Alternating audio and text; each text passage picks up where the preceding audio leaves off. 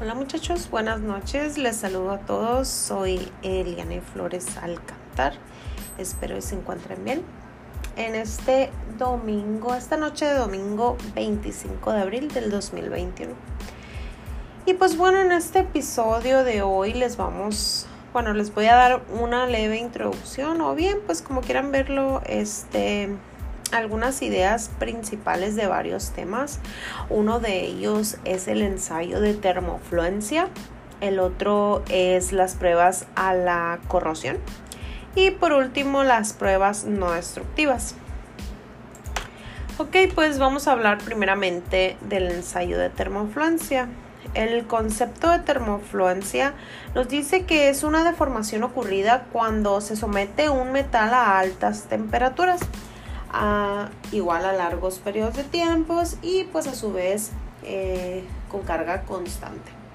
Esto pues es causado por el movimiento de las dislocaciones las cuales ascienden en la estructura cristalina a causa de la disfunción. En el ensayo de termofluencia se somete algún material a esfuerzos axales a una temperatura específica y se va midiendo la deformación y los cambios de longitud que se va provocando en el espécimen. Eh, pues bueno, las curvas producidas de un ensayo de termofluencia muestran etapas primarias, secundarias y terciarias. La evaluación finalmente termina cuando el material eh, pues termina en deformación plástica y posteriormente pues llega a una fractura. Eh, ahora ah, bien, pues vamos a hablar un poco acerca de las pruebas de corrosión. Eh, las pruebas de corrosión nos sirven para la determinación de los mecanismos y fuentes de corrosión, pues son vitales para la determinación de las fallas en los sistemas y prevención a estas mismas. Algunos de los tipos de materiales a los que podemos someter eh, es a las aleaciones de hierro, eh, aluminio, cobre, zinc, magnesio, estaño y níquel. Y pues bueno, finalmente eh, les voy a hablar, ah, bueno, nos vamos a pasar al tema de las pruebas no destructivas. Eh, pues, ¿qué son las pruebas no destructivas? Este tipo de pruebas son ensayos que se realizan en materiales metálicos y no metálicos con el fin de pues determinar su, sanidad.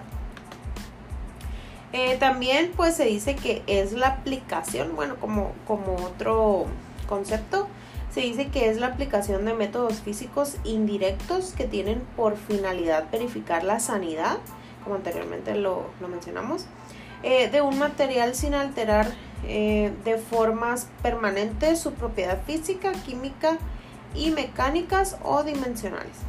Como su nombre lo indica, pues se caracteriza por no causar daños.